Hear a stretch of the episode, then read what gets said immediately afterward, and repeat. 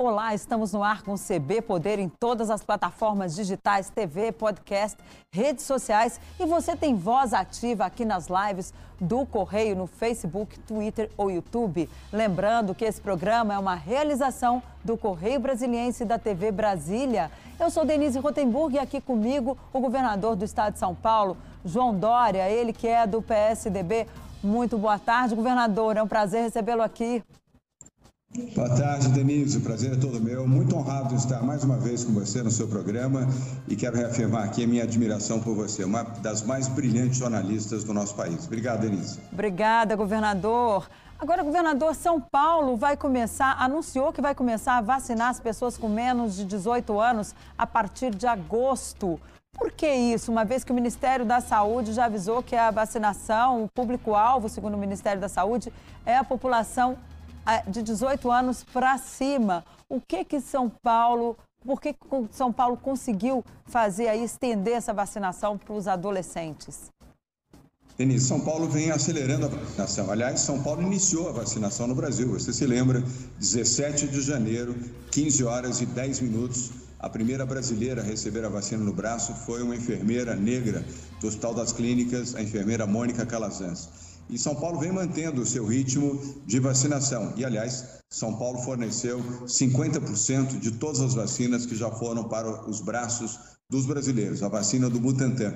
Hoje mesmo fui receber no Aeroporto Internacional de Guarulhos, às 4h15 da manhã, mais 20 mil litros uh, de insumos da vacina uh, do Butantan, que vai uh, permitir as 20 milhões de doses da vacina que serão entregues para o Ministério da Saúde. E a outra boa notícia, Denise, é que antecipamos em 30 dias a entrega da totalidade dos 100 milhões de doses da vacina do Butantan. Era 30 de setembro e antecipamos para 30 de agosto para ajudar todo o Brasil a vacinar mais rapidamente os brasileiros de todo o país. E aqui em São Paulo, eu já tinha anunciado que nós uh, havíamos comprado mais 30 milhões de doses da vacina Coronavac uh, do laboratório Sinovac, com o qual mantemos acordo, uh, e agora já começaram a chegar essas doses das vacinas. Então, nós estamos, além de ajudar o Brasil, estamos vacinando aqui todos os brasileiros que residem em São Paulo e mais rapidamente. E dia 20 até dia 20 de agosto,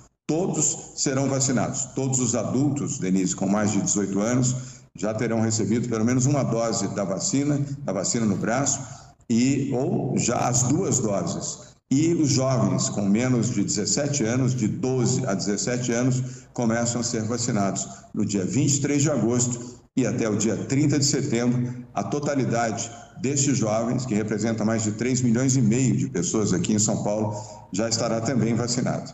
É o Brasil correndo pela vacina, correndo pela vida.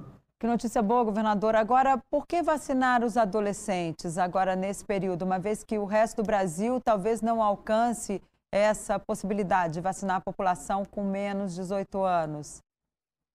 Denise, há, cidades, estados que já estão vacinando jovens. Rio de Janeiro, por exemplo, já iniciou a vacinação de jovens. Eu lembro a você e aos que estamos assistindo aqui, São Paulo tem 46 milhões de habitantes, é o estado mais populoso do país. Há outros estados com menor população que estão avançando também na população, inclusive de jovens. É o caso do Rio de Janeiro. Agora, aqui no DF, por exemplo, nós ainda estamos muito atrasados. Essas doses da Coronavac que serão distribuídas agora, elas vão ser mandadas para todo o país em breve, ainda este mês? Denise, já estão sendo. É, a responsabilidade é do Ministério da Saúde, mas até onde sei, é o Ministério que tem recebido as vacinas, pelo menos as do Butantan, é, num número combinado, ou seja, 100 milhões de doses, das quais, com essas que estão chegando agora, já vão a 83 milhões de doses.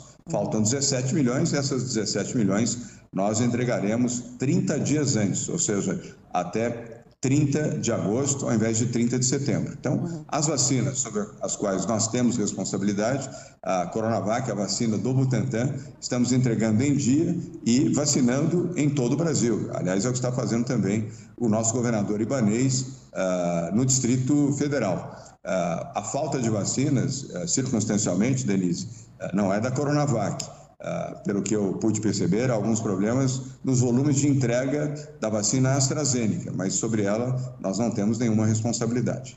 Agora, governador, a gente tem aí a Butanvac, que foi anunciada como a vacina brasileira. E nós vamos chegar aí num ponto, porque com as novas variantes, já está todo mundo dizendo que, olha, essa vacina, pelo jeito, vai ter que ser anual. Como é que vai ser isso? Como é que o senhor vê essa perspectiva, uma vez que eu sei que o senhor tem estudado muito esse assunto, o senhor tem acompanhado de perto as autoridades de saúde aí de São Paulo nessa questão da vacinação. Já é certo que teremos que vacinar todos os anos? Uh, Denise, já há uma indicação dos infectologistas e uh, epidemiologistas de que a vacinação contra a Covid-19 deverá seguir o mesmo sistema da vacinação contra a gripe, ou seja, vacinação anual para a imunização de todos os brasileiros. Tanto que essa vacina, a Butanvac, ela já será disponibilizada para o Sistema Nacional de Imunização, pelo SUS, para a vacinação no ano que vem, a vacinação dos brasileiros em 2022. Assim como nós todos, você, eu e muitos que estão nos assistindo e acompanhando agora, tomam a vacina contra a gripe anualmente, aliás, eh, todas as vacinas contra a gripe são produzidas pelo Instituto Butantan, aqui em São Paulo, uh, terão que ser vacinados também contra a Covid anualmente. É o que dizem os especialistas, os infectologistas. Denise. Governador, eu queria entrar um pouquinho também na questão aqui política, aqui em Brasília. Nós estamos aí, o país vive uma crise entre os poderes. Desde alguns meses, né, o presidente Jair Bolsonaro vem aí aumentando as suas declarações contra o Supremo Tribunal Federal. Ontem ele deu uma recuada, teve um encontro com o presidente do Supremo, Luiz Fux, e ali eles discutiram meio que fizeram ali uma trégua entre os poderes, porque o Supremo está muito incomodado com os ataques ao ministro Luiz Roberto Barroso. Como é que o senhor está vendo essa crise? Qual a sua avaliação? O senhor que é também uma pessoa tão antenada aí no cenário nacional. Denise, a agressão não é apenas ao brilhante ministro Luiz Roberto Barroso, uh, que também preside uh, o Superior Tribunal Eleitoral. É também ao ministro Alexandre de Moraes, que será o próximo presidente do Superior Tribunal Eleitoral e vai presidir as eleições uh, de 2022. Lamentavelmente, o presidente Jair Bolsonaro gosta de flertar com o autoritarismo. Ele tem uma forte tendência a posar de ditador. É, só falta subir uma espada, montar num cavalo uh, e declarar que ele uh, é o ditador do Brasil, porque vontade ele tem. E muitas vezes faz isso em agressões ao superior, ao Supremo Tribunal Federal, às cortes, ao legislativo, aos governadores, a intelectuais, artistas, a jornalistas, a veículos de imprensa. Uh, eu não me lembro, desde a ditadura militar e do golpe de 64, de ameaças tão constantes à democracia e à Constituição como neste governo Bolsonaro. É lamentável que isso esteja acontecendo, Denise, mas as forças democráticas do Brasil e uh, as instituições brasileiras serão maiores e mais fortes do que esse ímpeto golpista de Jair Bolsonaro. O senhor acha que há espaço aí para um processo de impeachment? O senhor aposta nisso? Ou não há, é preciso seguir mesmo, deixar que o presidente termine o seu mandato, seguindo o respeito ao que decidiu o eleitor em 2018 e depois em 2022 teremos eleições aí limpas e livres para que as pessoas possam escolher, se for o caso, um novo presidente, uma vez que o presidente deve ser candidato à reeleição. Denise, já existem mais de 125 pedidos de impeachment ao presidente Jair Bolsonaro, ah, registrados e protocolados no Congresso Nacional. Aliás, é o maior número de solicitações, de pedidos de impeachment da história. Nunca houve um registro com este número. Uh, inúmeros crimes, de fato, foram cometidos. Mas a quem cabe essa decisão é o Congresso Nacional. Uh, e o clamor das ruas, que não houve, dado a pandemia e a necessidade do distanciamento, do isolamento, do uso de máscaras, agora, com a ampliação da vacinação, a população voltará às ruas e, pelo clamor das ruas, deverá decidir o Congresso Nacional. Se Bolsonaro resistir, será derrotado nas urnas em outubro de 2022. Ele não será reeleito presidente do Brasil. É, Arthur Lira já disse que não vai abrir processo de impeachment. O, então, o senhor acredita, não sendo assim, sendo dessa forma, não teremos aí um processo de impeachment tramitando. Como vai se comportar o PSDB diante dessa situação? Nessa circunstância, Denise, vamos derrotar Jair Bolsonaro nas eleições de outubro de 2022. Aliás, derrotaremos Bolsonaro e Lula. Nem direita nem esquerda, nem horror nem terror Nós vamos num caminho alternativo do PSDB, por isso estamos fazendo as prévias de forma democrática. É o único país, é o único eh, partido no país que está realizando prévias primárias para definir o seu candidato. Temos quatro uh, concorrentes quatro pessoas de grande valor. Eu estou aqui me referindo especificamente a Tasso Gereissati, a Arthur Virgílio e ao jovem governador do Rio Grande do Sul, eh, Eduardo Leite, e nós estamos participando também. Isso é democracia, Denise, é a democracia daqueles que no PSDB podem votar, filiados, prefeitos, vice-prefeitos, vereadores, deputados estaduais, deputados federais, senadores e governadores. E o PSDB sairá fortalecido das prévias, porque o nome que vencer uh, o sufrágio uh, nas urnas uh, digitais será, a partir de 21 de novembro, o candidato do PSDB às eleições em outubro de 2022 para a presidência da República. E eu estou convicto de que este candidato, ao vencer as prévias, estará fortalecido para o bom diálogo, diálogo construtivo, Denise, com outros partidos numa convergência do centro democrático e estará validado pelas urnas uh, das prévias a engrandecer esse debate e o diálogo com outros partidos. E eu incluo entre esses partidos o próprio DEM, o Democratas, uh, o partido que representa, uh, no caso do PSDB, uma aliança histórica uh, como o DEM, mais recentemente como Democratas, em todo o país. O MDB, que no caso específico aqui de São Paulo, sou testemunha da aliança que fizemos, e da convergência que encontramos, tanto no Estado como na capital de São Paulo, e certamente o Cidadania, um outro partido de enorme respeitabilidade, entre outros. Eu não quero aqui excluir nenhum partido, mas também não quero aqui fazer citações eh, de forma inadvertida. Mas eu entendo que o Brasil precisará de paz, harmonia, união e esperança para vencer nas eleições num campo diferente do PT, de Lula ou não sei do qual partido de Jair Bolsonaro. Agora, governador, todo mundo diz que o centro precisa estar unido para conseguir derrotar pelo menos um dos extremos e chegar num segundo turno. Nós já temos, teremos um candidato, pelo que o senhor está dizendo, do PSDB, tem Ciro Gomes, que também está já colocado aí como um pré-candidato a presidente da República, e o presidente do PSD, Gilberto Kassab, já lançou o nome do presidente do Senado, Rodrigo Pacheco. Como é que vai ser essa disputa? Uma vez se tiver três nomes do centro, dificilmente conseguirá aí, o centro vai conseguir fazer frente a esses dois candidatos dos extremos, né? Lula e Jair Bolsonaro. Como é que vai ficar isso? Uh, Denise, você é uma analista brilhante, conhece política como poucos uh, e faz um exercício da sua coluna no Correio Brasilense e aqui na televisão, na TV Brasília, também esse exercício diariamente há muitos anos. Portanto, poucas pessoas conhecem mais vida política, vida partidária, vida eleitoral do que você. Há um longo tempo ainda pela frente. As eleições serão em outubro do ano que vem. Temos mais praticamente 16 meses até as próximas eleições. Tempo suficiente para destilar, cristalizar e consolidar uh, nomes que poderão convergir para um nome, sem pressa, sem assodamento, sem pressão, mas com diálogo e com uh, convergência. É isso, é nisso que eu acredito.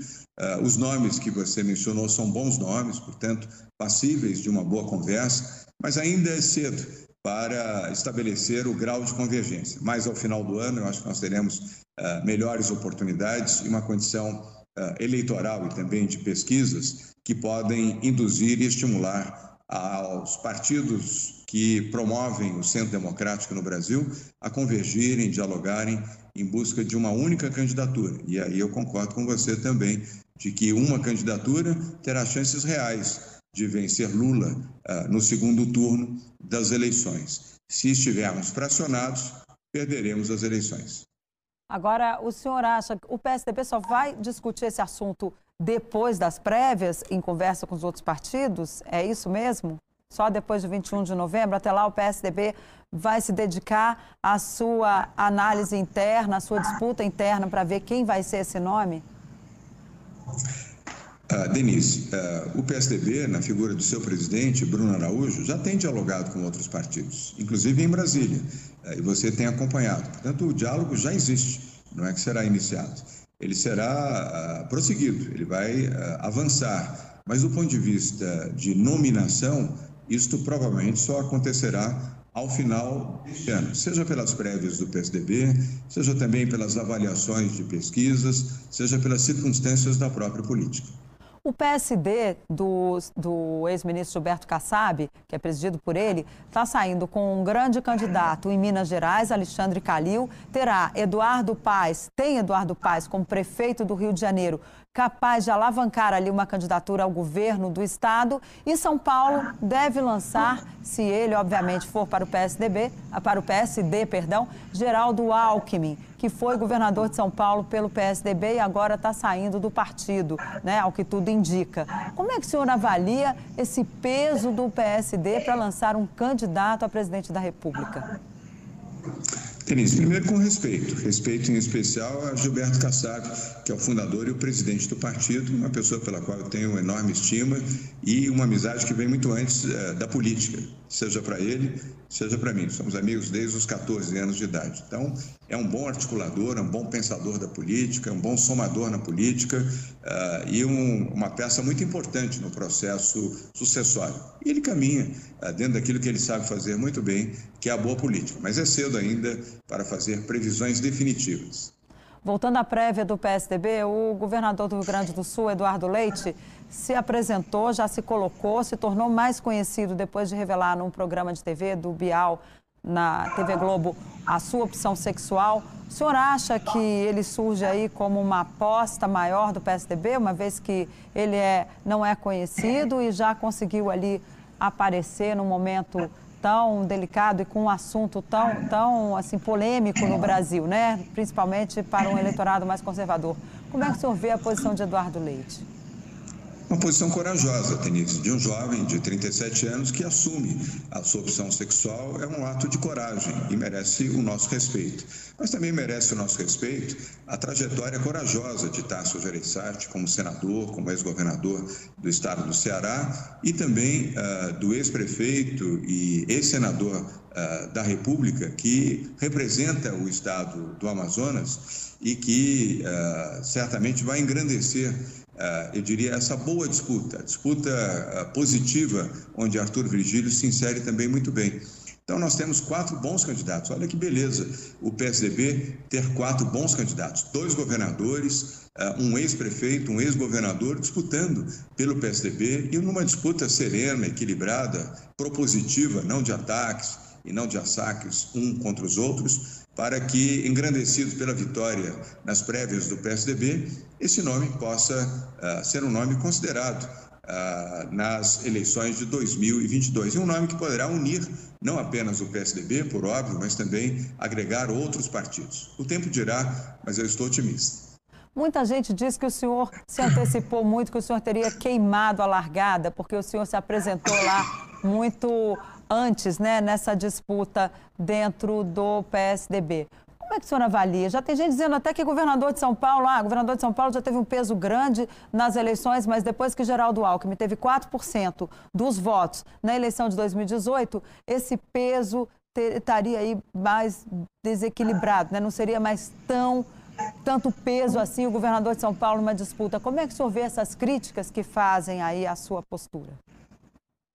Denise, primeiro vejo com respeito, mas com respeito também quero dizer que Geraldo é Geraldo, João é João. Cada um é uma pessoa, cada pessoa faz a sua história, cada momento da história política do país, de um estado, de uma cidade, representa aquele momento.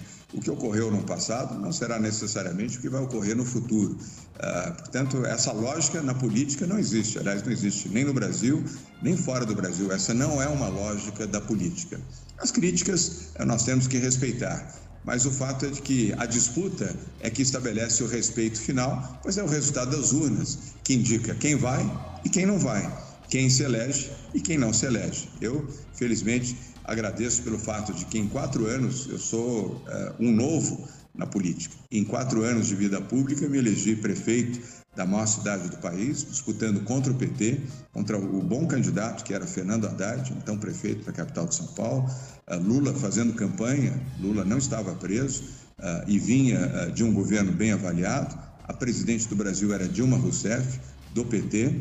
E lembrando que haviam ainda também bons competidores em 2016. Celso Russomano, então deputado federal mais votado do país, Marta Suplicy, ex-prefeita da capital de São Paulo, Luiz Erundina, ex-prefeita uhum. da capital de São Paulo, e o deputado Major Olímpio, falecido já como okay. senador da República.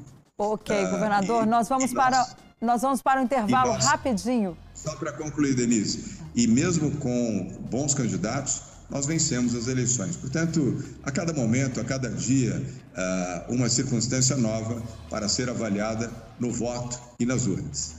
Ok, nós vamos para um rápido intervalo e voltamos em dois minutinhos com o governador de São Paulo, João Dória. Não sai daí, envie suas perguntas para o nosso, o nosso WhatsApp e a gente aguarda aqui a sua participação também nas redes sociais do Correio Brasiliense. Voltamos em dois minutos, não sai daí que ainda tem muita coisa para a gente perguntar aqui para o governador, inclusive sobre o projeto de educação que ele está desenvolvendo lá. Já tem muita gente dizendo que ele está imitando Leonel Brizola. Voltamos em dois minutos.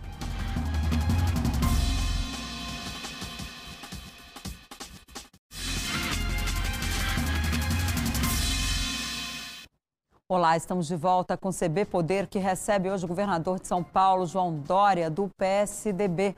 Governador, essa semana viralizou nas redes sociais uma imagem de uma socialite, uma influencer paulistana, reclamando da polícia, xingando, porque a, Paulista, a polícia encerrou uma festa clandestina na cidade. Como é que vai ser isso daqui para frente? A gente vai ter mesmo. São Paulo está com muita festa clandestina, terão outras operações. Ela, inclusive, falou: ah, vai para favela, vai para favela. Como é que o senhor avalia esse comportamento dela e o que, que a polícia vai fazer daqui para frente em relação a essas festas?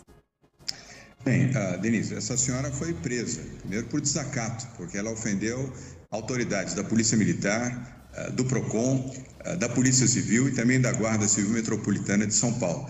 Aqui tem lei, e a lei é cumprida, e a lei vale para todos. Vale para o mais humilde, o mais simples, vale para o rico, seja influência, seja habitante do Jardim Europa, seja quem for. Ela foi presa, foi libertada, pagou fiança, mas vai responder processo criminal uh, por aquilo que falou e por aquilo que promoveu.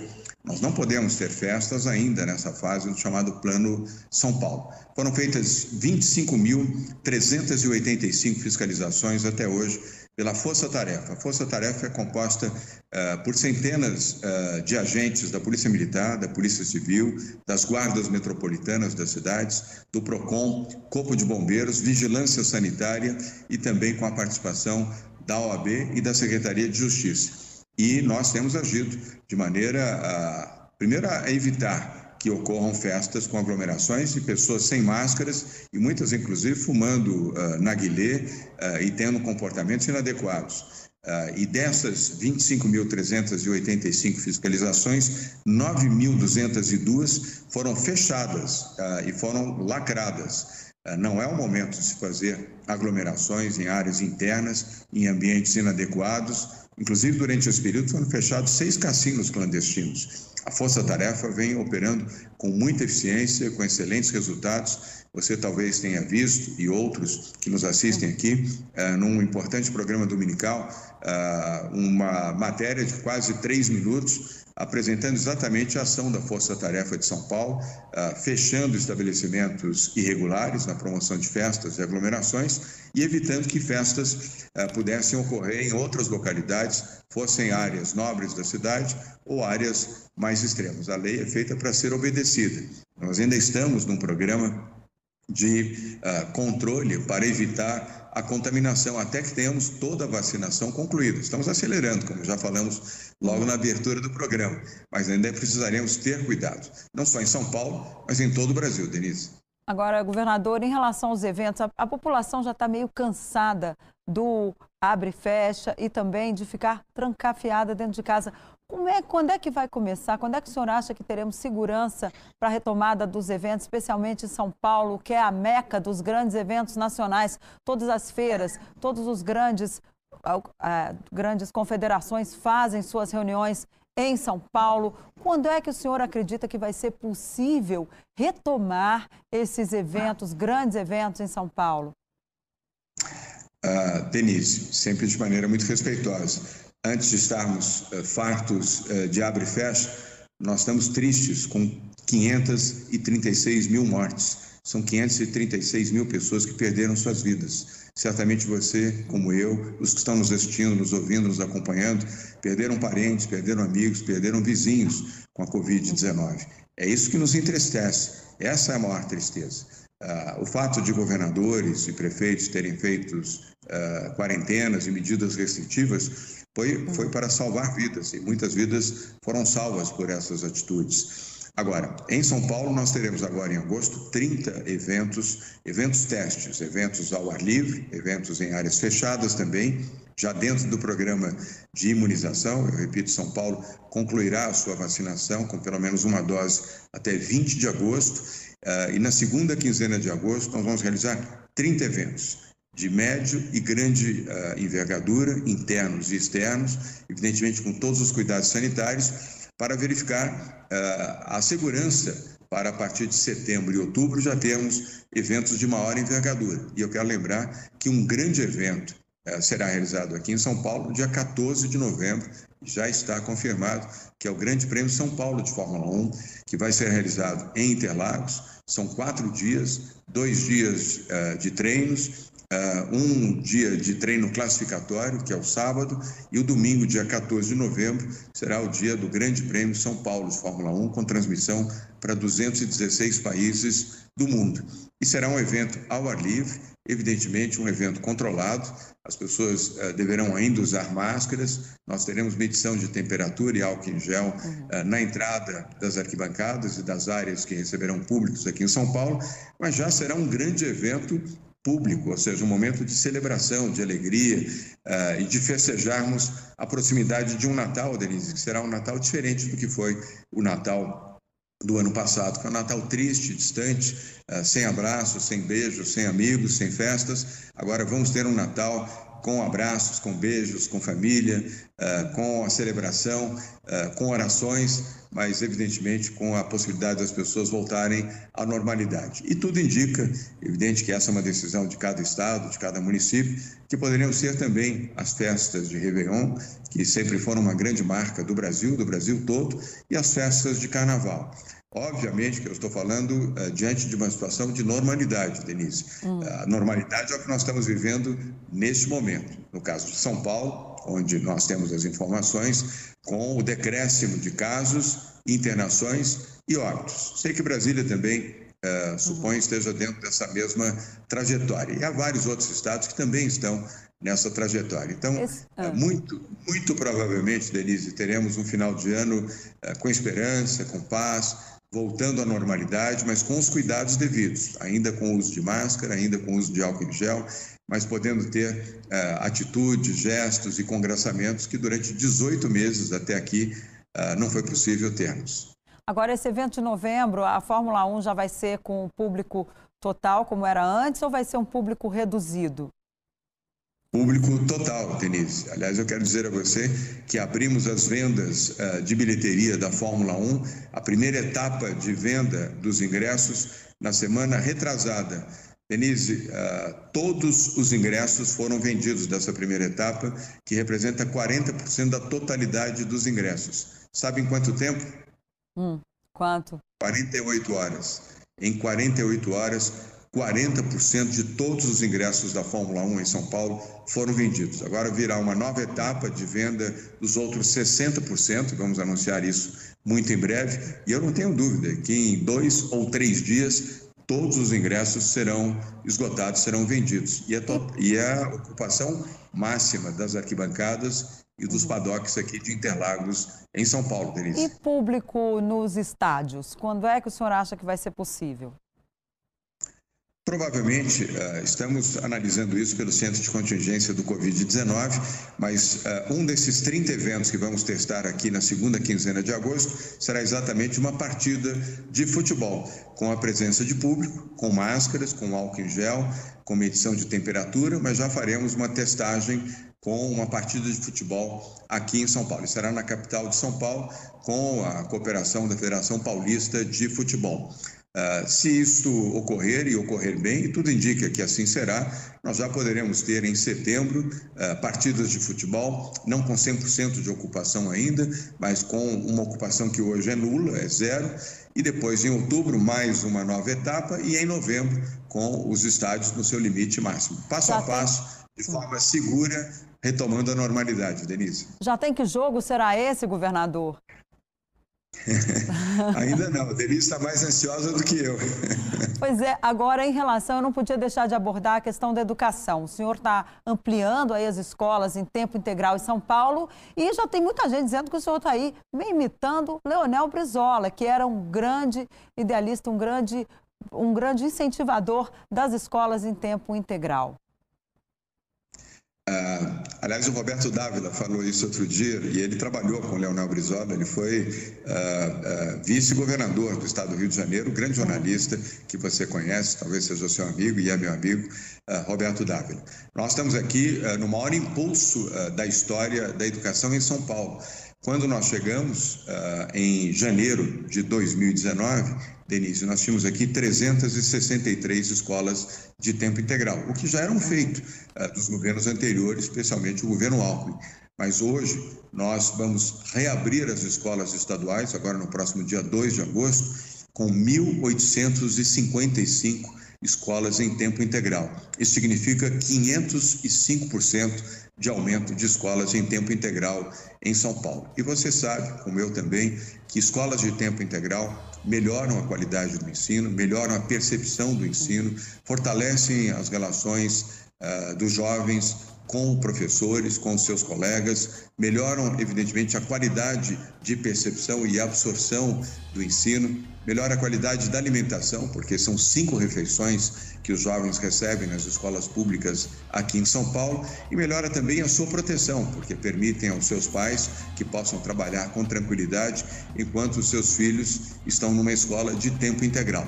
E vou dar uma outra notícia para você, Denise e para uh, os leitores uh, do Correio Brasileiro. Aliás, quero dizer, notícia em primeira mão, porque nós não uh, fizemos essa afirmativa ainda aqui em São Paulo. Até o final deste ano, serão duas mil escolas estaduais de tempo integral em São Paulo. Vão sair de 1.855 para duas mil escolas de tempo integral. É o maior número de escolas, professores, obviamente alunos, em escolas de tempo integral em todo o Brasil. Isso, justiça seja feita, foi iniciado lá por Leonel Brizola e a sua equipe na área de educação, eh, que corretamente iniciaram essa trajetória eh, no estado do Rio de Janeiro. Infelizmente, depois isso foi interrompido. Mas quem quer uma nação vibrante, inovadora, transformadora, precisa investir em escolas de tempo integral, como nós estamos fazendo aqui, felizmente, em São Paulo. Ok, governador, muito obrigado. Infelizmente, o nosso tempo acabou. Eu queria agradecer muito a sua presença aqui. Já fica o convite para o senhor voltar. Muito obrigada. Denise, muito obrigado. Uma honra, um prazer. Uh, quero saber se você vai voltar a Portugal, onde nós nos conhecemos uh, num grande evento realizado por uma no grande IBP. universidade tradicionalíssima em Lisboa, quando eu tive o privilégio de conhecer você. É verdade. Acho que, se eu não estou enganado, há uns cinco ou seis anos atrás. É verdade, foi a primeira entrevista que eu fiz com o senhor. Mas, governador, infelizmente eu tenho que encerrar o programa. Até a próxima, muito obrigada. E para você que nos assistiu, o CB Poder fica por aqui. E eu já convido você a continuar aqui vendo o CB Poder todos os dias, porque quando não é CB Poder, é CB Saúde, CB Agro e nós estamos sempre aqui com vocês. Até a próxima e muito obrigada pela companhia.